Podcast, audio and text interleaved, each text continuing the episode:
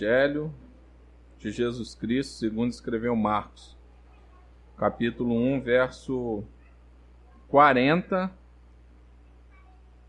a 45, nós vamos estar tratando nessa noite.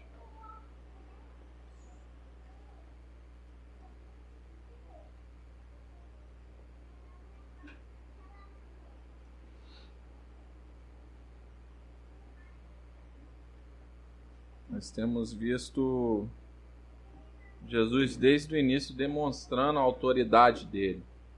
Então, ele demonstra a autoridade dele sobre os homens, chamando os homens para o discipulado.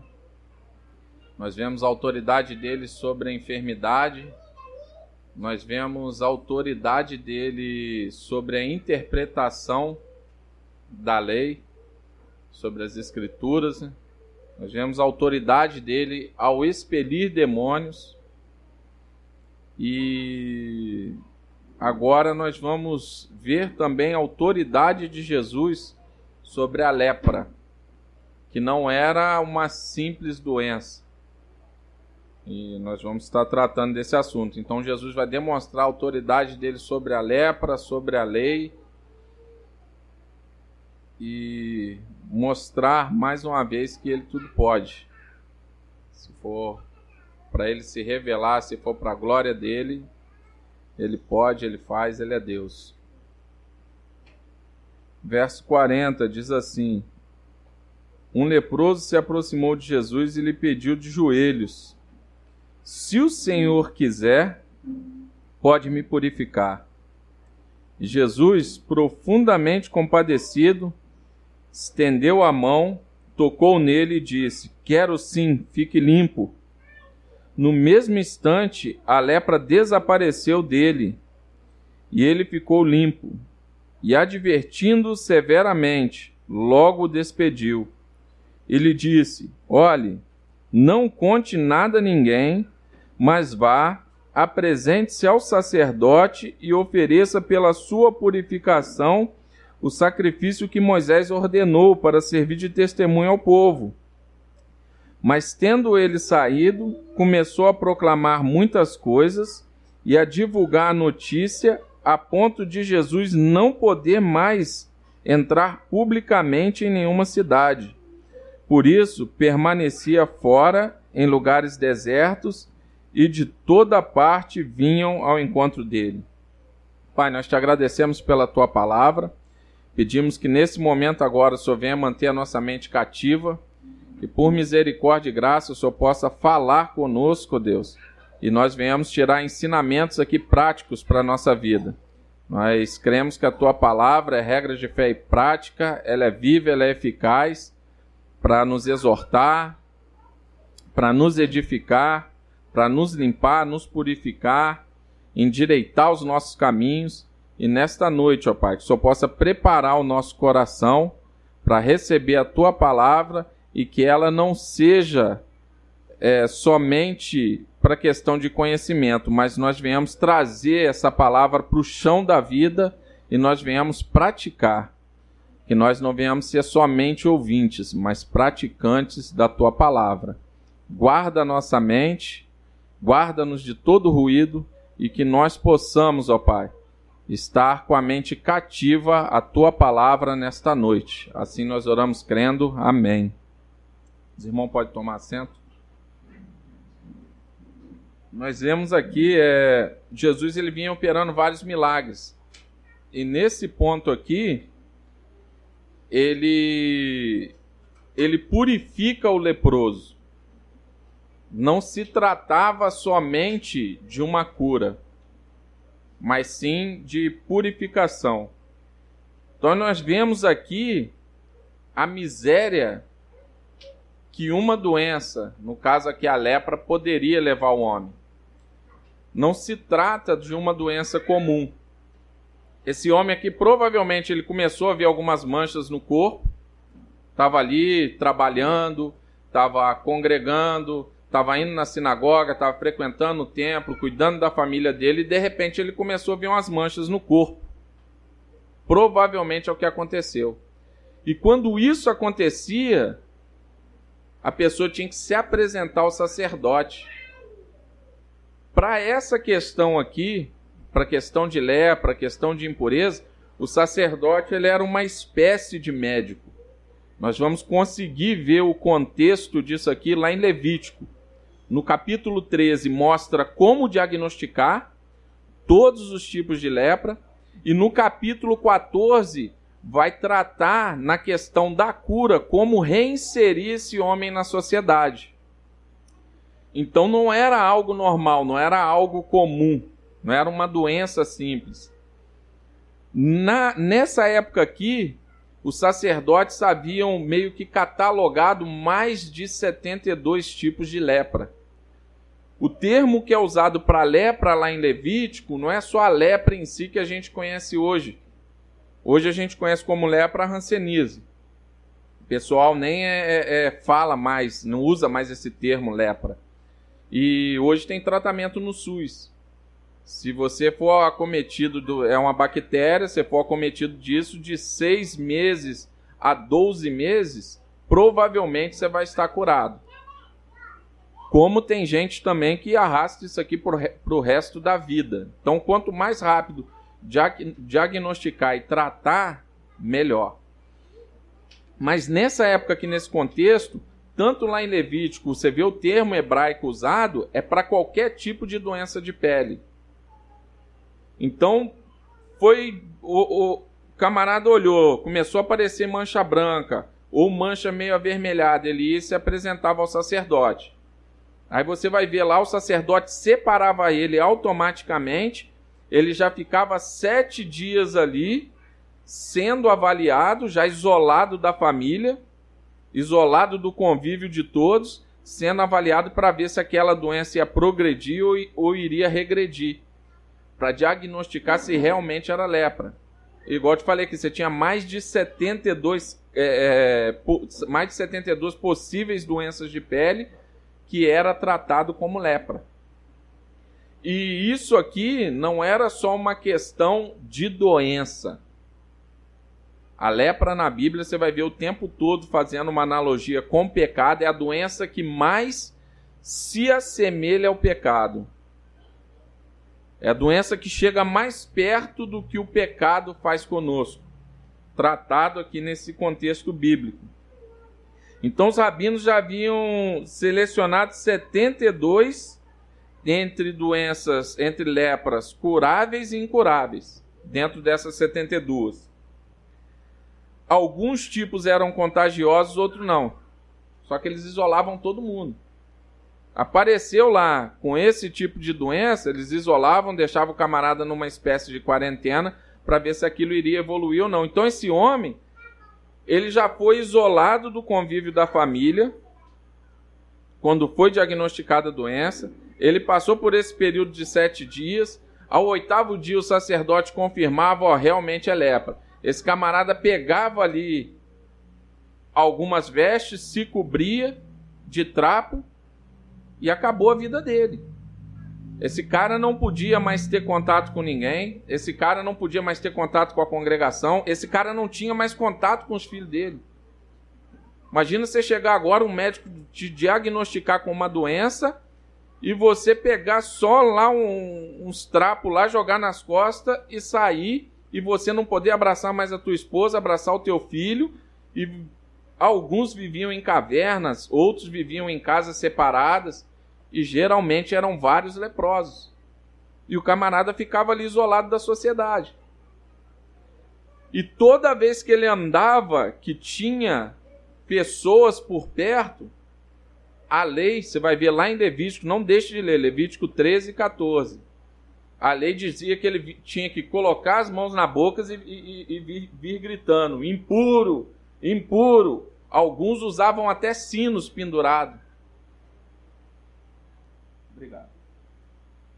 Alguns usavam sinos pendurados. Então era uma doença que ela afetava não só a parte física, ela afetava a parte social.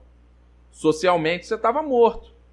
Você não se relacionava mais com ninguém que você tinha convívio antes. Seus amigos agora eram os leprosos que estavam ali em condição pior ou um pouquinho melhor que você. a prestar culto para o judeu, se reunia, prestar culto, ir para as sinagogas. Acabou.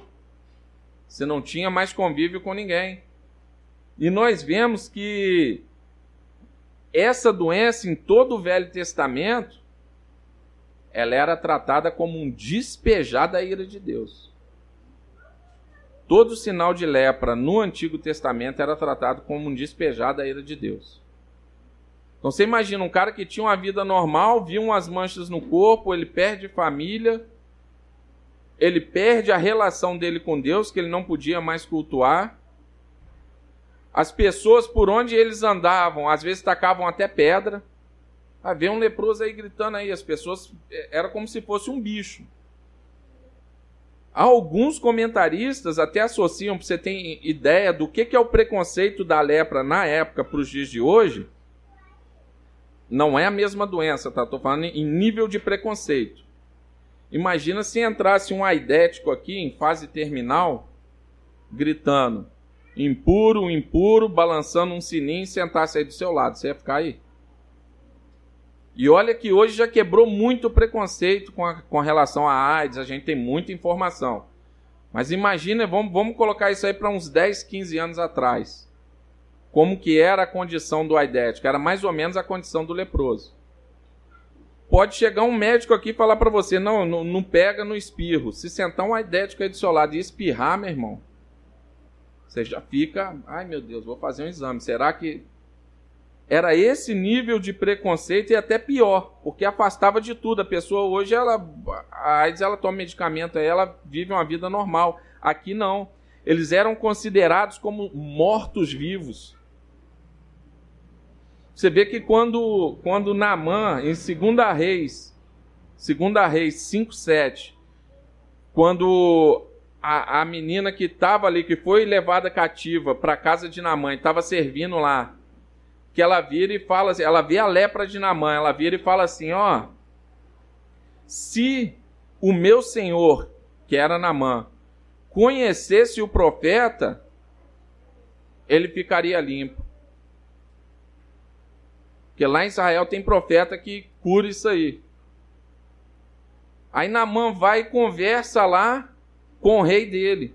O rei manda uma carta para o rei de Israel. Quando o rei de Israel lê a carta, você vai ver lá em 2 Reis, no capítulo 5. Quando ele lê a carta, ele fala: Pô, esse cara, esse camarada está querendo arrumar guerra comigo. Como é que ele vai mandar um leproso para eu curar? Posso eu dar vida para o homem?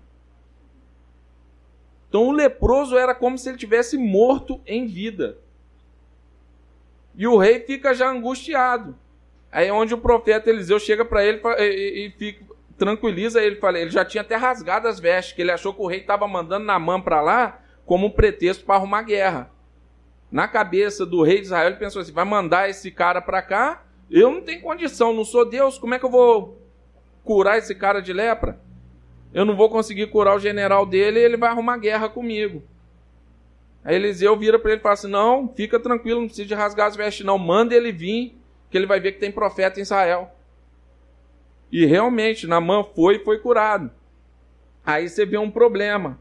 Geazi, Namã, se relaciona com, com, com o profeta, o profeta nem recebe ele. Ó, vai lá, e dá lá os mergulhos lá no rio que era sujo para mexer com o orgulho dele, ele vai lá, mergulha lá no, no rio e sai limpo. Ele queria deixar prata, deixar ouro. Eliseu não quis nada. Mas Geazi cresceu o olho no dinheiro. Quando Namã estava indo embora, Geazi vai atrás e pede lá peça de roupa e algumas moedas. Namã vai dar. Quando ele chega para se apresentar para Eliseu, Eliseu fala: Ué, Onde você estava? Aí Geazi já começa a mentir. A mentira tomou o coração dele. Eu não estava em lugar nenhum. Aí Eliseu fala para ele: Por acaso meu coração não foi contigo? Você precisava de ir pegar dinheiro e está falando mentira? Agora a lepra que estava em Namã vai estar tá em você. Geazi fica leproso na hora. Por causa de algumas moedas e algumas mudas de roupa fina, ele jogou todo o ministério fora. Ganância, mentiroso, dinheiro. Então a gente vê todo o Velho Testamento, Miriam, quando ela se junta com Arão ali e cria uma rebelião para cima de Moisés. Ah, Deus só fala com Moisés? Por acaso Deus não fala com a gente também? E começou a fazer aquele motim para se levantar contra Moisés. Deus feriu ela com lepra. Ficou leprosa fora do arraial durante sete dias. Por quê? Rebelião. E a gente vê aqui também Uzias. O sacerdote era quem queimava incenso. Uzias entra no templo e, e cisma que ele não precisava de sacerdote, ele ia queimar o incenso. Os sacerdotes exortam ele, ficou leproso. Então a lepra, em toda a Bíblia, ela estava relacionada com pecado. Ela estava relacionada a ações erradas. Ela estava relacionada a um despejar da ira de Deus sobre a pessoa que estava cometendo alguns erros. E, como eu falei, é a doença que mais se assemelha ao pecado. Nós aprendemos algumas lições aqui nesse texto, tanto com o leproso quanto com Jesus. Você vê aqui no versículo 40. Um leproso se aproximou de Jesus e lhe pediu de joelhos.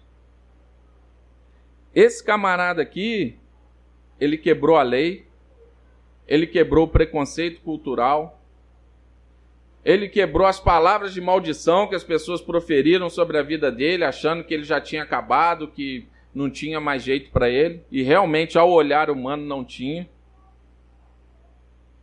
Esse camarada aqui, conforme a lei, conforme o contexto da época, conforme a cultura da época, ele nunca poderia ter se aproximado de Jesus.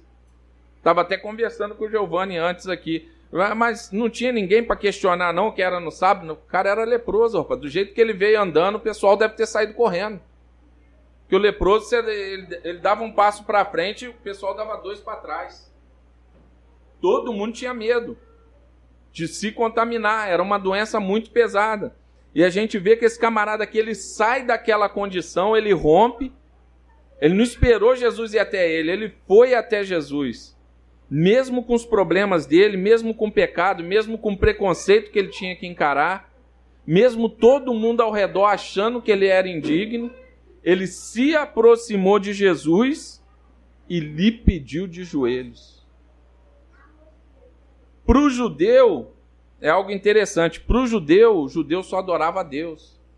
Esse camarada era judeu. Quando ele se ajoelha aqui diante de Jesus, em sinal de adoração, ele estava reconhecendo Jesus como Messias. Ele estava reconhecendo Jesus como Filho de Deus. Ele estava adorando a Jesus não pelo que Jesus poderia dar, mas pelo que Jesus era. Ele teve entendimento. Por isso que ele encarou pedrada, por isso que ele encarou preconceito, por isso que ele encarou os xingamentos, e ele foi até quem poderia resolver o problema dele. Como que nós tratamos os nossos problemas hoje? Como que nós encaramos os preconceitos que as pessoas têm para conosco? Como que nós encaramos o, o pré-julgamento que as pessoas têm conosco. Nós nos aproximamos de Jesus ou nós nos afastamos? Ah, eu me aborreci com o irmão porque o irmão me, me, me julgou mal, o irmão é, levantou uma calúnia de mim, o irmão. Aí você se afasta ou você se aproxima? Esse homem aqui tinha tudo para ficar lá no cantinho dele esperando a morte. Sabe por quê? Os tipos de lepra que era tratado aqui na época era uma coisa tão pesada que era normal em Israel na época se encontrar com pessoas sem mão, que a lepra tinha comido. Pessoas sem orelha, pessoas sem nariz. Era normal. Esse camarada olhou para a situação dele ouviu o que estava acontecendo ao redor. Jesus já estava vindo, dizendo que ele era o Messias, é, se revelando ao povo. Esse camarada olhou, enxergou, a, a esperança dele brotou falou assim: não, tem um que pode resolver o meu problema. Tem um que pode resolver o meu problema. Não importa o que eu fiz lá atrás, não importa se essa lepra é ira de Deus sobre mim, não importa se a religião me rejeitou, não importa se a religião me explorou, não importa se a minha família não quer mais ter contato comigo. Esse Jesus, o Messias, ele pode resolver o meu problema. E ele é o único, o qual é digno de adoração e eu tenho que me prostrar de joelho diante dele. Então esse homem ele já se aproxima na perspectiva correta e ele se ajoelha diante de Deus. Ele se ajoelha e adora. E olha como que ele se dirige a Jesus. Hoje, para a gente, para o nosso contexto, é um camarada completamente sem fé, né? Ó, se o Senhor quiser, pode me purificar. Ele não dá ordem, ele não decreta, ele não manda, ele sabe que Jesus pode tudo, se quiser, ele faz para a glória dele, e ele se coloca na posição dele de servo, se ajoelhou e falou: Se o Senhor quiser, só pode me purificar. É a oração que Jesus faz lá no Getsemane. É a mesma oração do leproso. Pai, se possível for, passe de mim esse cálice, mas que seja feita a tua vontade, não a minha. Só está com palavras diferentes. A mesma oração. É a mesma oração. Se o Senhor quiser, o Senhor pode fazer. Mas se o Senhor não fizer, eu vou continuar te adorando, porque o Senhor é Deus. Por isso que ele já adora antes. Agora, é, é o que nós já conversamos aqui do, do, do, crente mimado. Ele chega, ah, se o Senhor não, não fizer, se não me curar, eu vou largar tudo e vou. Que isso, gente? Se Deus não fizer mais nada na nossa vida, mais nada, de hoje para frente, ele não está devendo nada. O que ele fez lá enviando o filho dele para a cruz já é suficiente. Ele faz, se ele quiser. Igual o leproso está aqui, colocando. Mas se ele não fizer mais nada, ele continua sendo Deus, ele é digno de adoração, ele é digno de louvor, ele é digno de toda a honra e toda a glória. Se ele fizer ou se ele não fizer. Então, se o Senhor quiser, o Senhor pode me purificar. E olha só como que Jesus responde. Ó. Jesus profundamente compadecido é uma das situações também que, que a gente tem dificuldade hoje. Você vê Jesus, esse camarada que não podia chegar nem perto dele, qualquer mestre em Israel tinha tocado esse leproso, tinha mandado esse leproso embora, sumir de perto dele, porque, segundo a lei, o impuro contaminava quem estava puro. Então não podia ter contato. Ele se ajoelha, você vê que ele se aproxima, e Jesus tem compaixão desse camarada. Jesus coloca o coração na miséria dele. O leproso veio quebrando a lei e Jesus também quebra. A lei cerimonial aqui ela foi quebrada.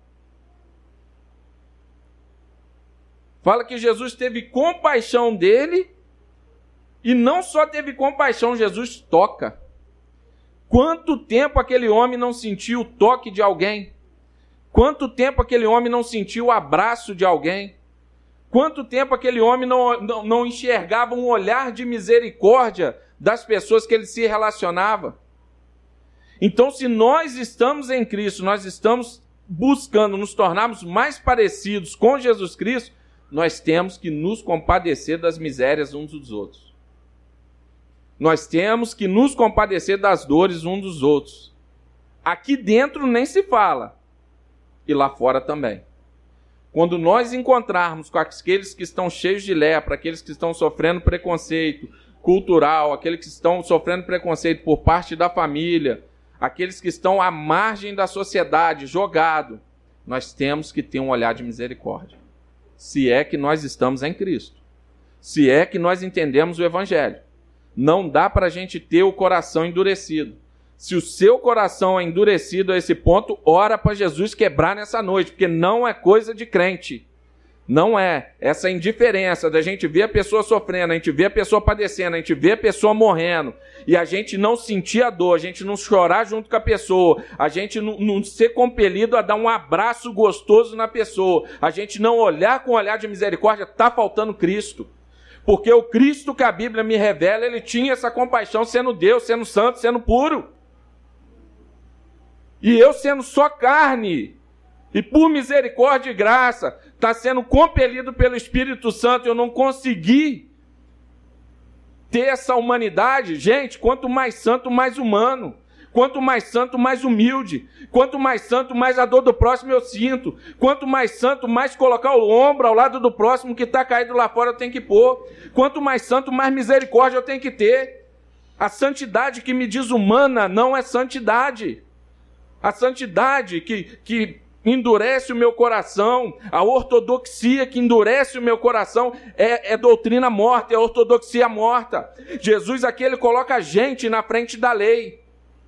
É, a lei diz isso, mas eu vou amar. A lei diz isso, mas eu vou tocar. A lei diz que não pode, mas eu vou abraçar.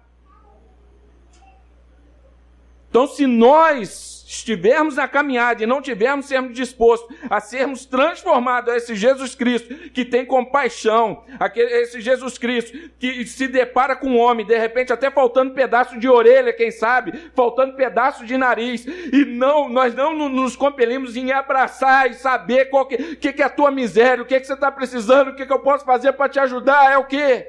Ainda que eu tenha só um copo de água para dar para esse pequenino. Está faltando conversão, irmão, se eu não tenho isso. Se eu não sinto a sua dor, está faltando conversão. Se eu não sinto o seu problema, se o seu problema é, é indiferente para mim, nós ainda não somos um. O que nós vamos fazer aqui é besteira, é simples rito, que é participar da mesa de Cristo. Quer entender isso aqui é para quem entendeu o que Jesus Cristo fez na cruz. Então, se nós ainda não entendemos, a gente não chora a dor um do outro, Está faltando evangelho, está faltando Cristo. Isso aqui ó, é pura religião. E se nós estamos trazendo essa ortodoxia, não conte comigo para fazer rito de ortodoxia morta. Não conte comigo. Eu não vou praticar pecado, eu não vou passar a mão em pecado de ninguém, mas eu vou abraçar aquele que está caído. Eu vou esperar com paciência aquele que não consegue andar no meu passo. Eu vou ir atrás daquele que está em casa e não está conseguindo vir aqui. Eu vou entender ainda que eu me irrite com ele, porque eu quero ver ele crescendo na graça e no conhecimento do Senhor. Mas eu não vou deixar ele para trás. Eu vou dar espaço para ele arejar a cabeça dele, para ele levar as pancadas, para a vida bater nele, vou dar espaço. Mas eu vou abraçar. Eu vou sempre me colocar disponível de estar ali ao lado. Ó, eu estou te esperando. O convite está aberto. É só você chegar. Porque Jesus fez isso comigo e com você, irmão. Nós éramos esse leproso aqui, ó. Cheio de chaga, a chaga estava enraizada na alma. A chaga tinha enraizado e mudado a nossa mente. Essa lepra aqui, ela tinha mudado a nossa vontade. A gente só tinha vontade de pecar. Hoje nós temos vontade de santificar. E você acha quem que faz isso com você e comigo? É Cristo. E se ele fez comigo, irmão, esse leproso aqui, ele achava que não tinha mais jeito. Esse leproso aqui, a sociedade tinha falado que já acabou. Mas Jesus tem a última palavra. Ainda que tudo pareça estar perdido, tem salvação para aqueles que a gente acha que não tem mais jeito. É para aquele que está podre mesmo, é para aquele que está em decomposição, é para aquele que está doente, aquele que está necrosado, morto. O Espírito Santo vai lá, ressuscita ele, dá um banho de graça e coloca ele para falar aqui para gente. É desse jeito que Deus faz, irmãos. Então não dá para a gente negociar com isso. Não dá. Se Jesus fosse seguir a tradição, se Jesus fosse seguir a lei, arrisca. Mas aqui não, aqui ele mostra, eu estou acima da lei. Eu estou acima da lei, eu valorizo gente. Esse homem veio se encontrar comigo, ele não vai voltar vazio. E Cristo aqui toca nele, e a Bíblia fala que ele imediatamente ele foi curado. Olha a resposta que Jesus dá para ele, ó. Quero sim, fique limpo. No imperativo, fica limpo, meu filho. Toma sua vida de volta. Toma a tua família de volta. Toma os seus irmãos de volta. Volta para a tua comunidade, vai prestar o teu culto, vai adorar a Deus. É isso que Jesus faz, ele restaura a comunhão. Ele nos sara. Ele limpa das feridas, das lepras, das chagas. E nós não podemos ter o nosso coração mais endurecido, irmãos. Não podemos. Não podemos. O, os ensinamentos que nós temos, a forma que nós nos aproximamos da Bíblia, buscando a interpretação correta, buscando a perspectiva correta, com zelo, isso tem que transformar a gente. Isso tem que dar um coração de carne. Isso tem que dar um, um coração paciente. Isso tem que dar um coração cheio de amor. Isso tem que dar um coração cheio de graça. Eu não posso mais querer graça para mim juízo para os outros, que se exploda, que vá para o inferno. Não. Nós temos que compadecer uns dos outros. Nós temos que chorar as dores uns dos outros. E aqui a gente vê até o mestre. Ele fica compadecido. Ele coloca o coração na miséria daquele homem. E ele fala: Quero sim, fique limpo. No mesmo instante, a lepra desapareceu dele e ele ficou limpo. E aqui nós vemos que já tratamos também: Jesus não cura mais ou menos. Jesus limpou esse homem. E ainda fala com ele. Você vê no, no versículo seguinte: aqui Jesus fala com, de forma mais áspera. Porque Jesus já sabia o que estava no coração dele. Ele falou: olhe, não conte nada a ninguém, mas vai e apresente-se ao sacerdote e ofereça pela sua purificação o sacrifício que Moisés ordenou para servir de testemunho ao povo. O que Jesus está falando para ele aqui é o que? O mesmo sacerdote que te colocou para fora, você vai se apresentar para ele. Você vai ver lá em Levítico 14 o que, que era esse ritual aqui. Ele ia se apresentar para o sacerdote. Você chegava ali na, na, Tinha um templo, tinha uma sala separada para os leprosos e o pátio das mulheres. Ele ia se apresentar ali nesse pátio. O sacerdote iria avaliar ele, ele ficaria ali durante uma semana. Depois de uma semana, no oitavo dia, o sacerdote falava que ele estava ok, ele ia começar a oferecer os sacrifícios.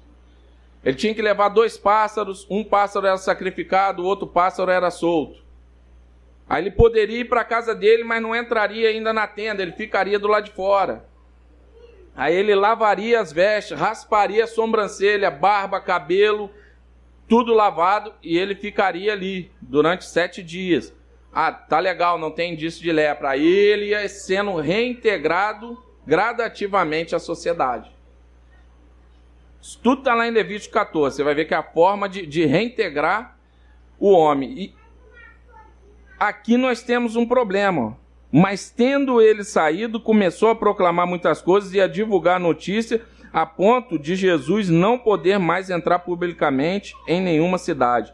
Por isso permanecia fora dos, em lugares desertos e de toda parte vinham ao encontro dele. A gente vê a mensagem que o Giovanni tratou na semana passada, a primazia do evangelho, da pregação do evangelho. Jesus lá em Cafarnaum ele já estava atraindo muitos interesseiros que estavam vindo por causa da benção. Então ele começou a sair para outras cidades. Quando ele começa a sair para outras cidades, ele chega aqui, ele se depara com esse leproso. Aí ele vai, tem misericórdia do leproso, cura o leproso. Qual era a intenção de Jesus? Esse camarada ia começar lá para os sacerdotes anunciar o Cristo de forma correta. O sacerdote ia certificar a cura, porque era como se fosse um médico hoje. É como se chegasse uma pessoa que falasse que foi curada de um câncer. Você fala, procura um médico faz os exames. Era o sacerdote quem certificava a cura. Jesus purificava, mas o sacerdote certificava. Olha que interessante, aqui Jesus já manda ele cumprir o procedimento da lei cerimonial, tudo direitinho. Então Jesus, ele está acima da lepra, ele está acima da lei, agora ele já fala para o camarada para ir lá e cumprir a lei cerimonial. Ia, ia servir de testemunho para os sacerdotes, ia servir de testemunho para o povo, ele fazendo toda essa cerimônia, sendo reintegrado ali. A gente nem sabe se esse camarada chegou aí para Jerusalém. A gente nem sabe se esse camarada realmente foi para Jerusalém. A gente nem sabe se ele cumpriu esse ritual. E ele gerou um grande problema para Jesus, porque Jesus estava correndo dos interesseiros, aqui surgiu um monte. Jesus teve que sair para lugares desertos. O que, que nós aprendemos aqui? Primeiro ponto, nós não temos que fazer do nosso jeito. Tem muita gente querendo fazer, ah, eu vou fazer assim porque eu acho que é assim, e, vai conduzindo a vida assim, vai quebrando a cara assim, e, e vai vivendo mal assim, porque quer fazer do jeito dele. Tem muita gente pregando errado porque quer pregar do jeito dele. Acha que é assim, eu aprendi assim, eu vou viver assim. Não quer se deixar ser esquadrinhado pelas escrituras. Não quer enxergar o que, que Jesus fala não quer enxergar como que Jesus ensina. Ah, não, eu vou fazer assim porque é do meu jeito. A gente orou para saber qual é a vontade de Deus? Se é dessa forma mesmo, para Deus dar uma direção, dar um norte, oramos. O que esse leproso fez aqui, a gente até entende. Quem o camarada estava com a vida toda desgraçada, ele sentiu o toque de Deus na vida dele. A gente até entende a alegria dele e a vontade de anunciar, mas não justifica. Ele descumpriu a ordem de Cristo. E ele gerou grandes problemas. É tanto que Jesus já teve que sair para o deserto. Que aquilo começou a, a infestar de gente pelo que Jesus podia fazer. Gente que não teve o mesmo entendimento que ele teve. Então não adianta a gente também achar que está fazendo a coisa certa, fazendo do nosso jeito, fazendo na nossa hora. Tem coisas que é no tempo de Deus, irmão. Tem coisas que a gente tem que deixar para Deus tratar, é na hora dele. Tem hora que a gente tem que silenciar e orar e esperar o tempo dele. Ah, está fazendo uma coisa boa, está pregando, tá, arrumou um problemão para Jesus. E a gente vê muitas pessoas hoje fazendo dessa forma. Ah, eu vou falar, eu falo mesmo, eu faço. Às vezes você está até certo, mas falou na hora errada. Falou sem amor. Falou sem se colocar no lugar do próximo. A gente acaba criando um problemão para Jesus até hoje. A gente acaba criando um problemão. Então tudo tem o tempo certo, tudo tem a forma certa. E às vezes a gente questiona quem está na frente fazendo, mas a gente nem orou para ter o discernimento, para dar uma ideia melhor. A gente quer fazer do nosso jeito. Cada um tem uma ideia de tudo na mente, de como fazer, que assim fica melhor, aqui fica melhor. Ou de como não fazer. Ah, não, não vamos fazer não, mas como que a gente vai fazer? Não sei. Sabe por quê? Porque tá, é o eu não está se norteando pela palavra, não está orando, não está pedindo direção a Deus, não está enxergando o que, que Cristo falou, o que, que Cristo fez, que, que os apóstolos fizeram. A gente mete os pés pelas mãos, na igreja, na vida. Às vezes nos tornamos um crente chato que não é a hora ainda de você pegar e. Já falou com um vizinho uma vez, duas, fica aqui camarada chato, todo dia que vê o cara tá perturbando o cara ali presta um desserviço para o evangelho. Por quê? Porque está fora aqui ó, da, da direção. Apesar de que nós temos o problema desse, desse leproso aqui, só que reverso. Hoje Deus manda a gente falar, a gente não fala. Hoje Deus dá todo o aval, dá todo o aparato para a gente falar, para a gente anunciar, a gente não prega, a gente fecha a boca, serra a boca. Gente, esse leproso aqui é o contrário. O leproso não podia falar e falou. Olha como é que o homem é, o pecado. A gente pode falar e não fala. A gente pode falar e tem vergonha. A gente pode falar e acha que não está não, não tá na hora de falar. A gente pode falar e não sabe falar. É, é o tempo todo. A gente tendo que, que ser purificado, tendo que ser lavado, tendo que ser limpo. Porque nós estamos na condição desse homem que a gente olha e julga, né? Pô, o camarada acabou de receber um milagre e já saiu fazendo besteira. A gente faz isso o tempo todo, irmão. A quantidade, para e olha ao redor, a quantidade de gente que você conhece que se aproximou de Cristo, foi abençoado e depois sumiu no mundo.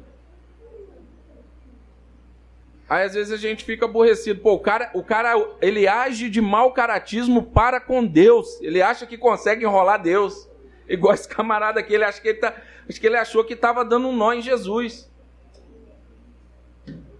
A gente acha que consegue enrolar Deus, a gente cria meia dúzia de mentira para nossa mente, para dar sustento para nossa desculpa, para fazer errado, faz errado e acha que está justificado com Deus. Até parece que Deus não esquadrinha o nosso coração. Jesus já foi incisivo com ele, já falou um pouco mais duro com ele, com veemência, porque já sabia que ele ia sair igual um tagarela, tagarela falando besteira e, e iria arrumar problema para ele na evangelização. Então, uma das coisas que nós aprendemos aqui também, tudo tem sua hora certa. Tem hora de calar, tem hora de falar. Agora nós temos que ter o que? Discernimento, que é o que faltou para esse homem aqui. E entender que não é do nosso jeito tudo tem um jeito como fazer. A Bíblia dá orientação para tudo. Jesus ali para acolher, ele quebra a lei, ele toca, todo mundo achando que ele ia se tornar impuro, ele purificou, ele fez o contrário do que a lei esperava. Segundo a lei era para Jesus se tornar impuro, ele purifica e mostra que ele está acima daquilo tudo ali. Então nós temos que ser orientados e norteados por Cristo entrega o controle para ele. Ora um pouquinho antes de tomar decisão, antes de fazer as coisas, antes de falar, antes de se calar, ora. Nossa vida tem que ser pautada e norteada na oração. Nós somos muito falhos, a gente enxerga daqui ali na porta. Para frente a gente não vê mais nada. Se nós não começarmos a sermos guiados pelo Espírito, nós vamos passar por cima do leproso, nós vamos dar pedrada no leproso, nós vamos deixar de pregar o evangelho na hora que é para pregar, nós vamos falar na hora que não é para falar e atrapalhar a evangelização ao invés de ajudar. Então que nós nessa noite nós venhamos estar pautados na palavra. Ela é a nossa bússola. Ela é a nossa bússola. E que nós venhamos a orar para ter discernimento quando falar, quando se calar, como falar, onde falar, para que nós não venhamos prestar um desserviço para o Evangelho, para Cristo. Porque esse camarada aqui, ele acabou de receber uma benção, ele foi muito agraciado e ele foi tropeço para o ministério de Jesus. Ele deveria, em gratidão, pelo menos obedecer. Ia ficar a vida inteira à margem da sociedade. Foi reintegrado. Era só mais alguns passos, até para testificar para o sacerdote e para o vilarejo ali, pelo qual ele foi isolado.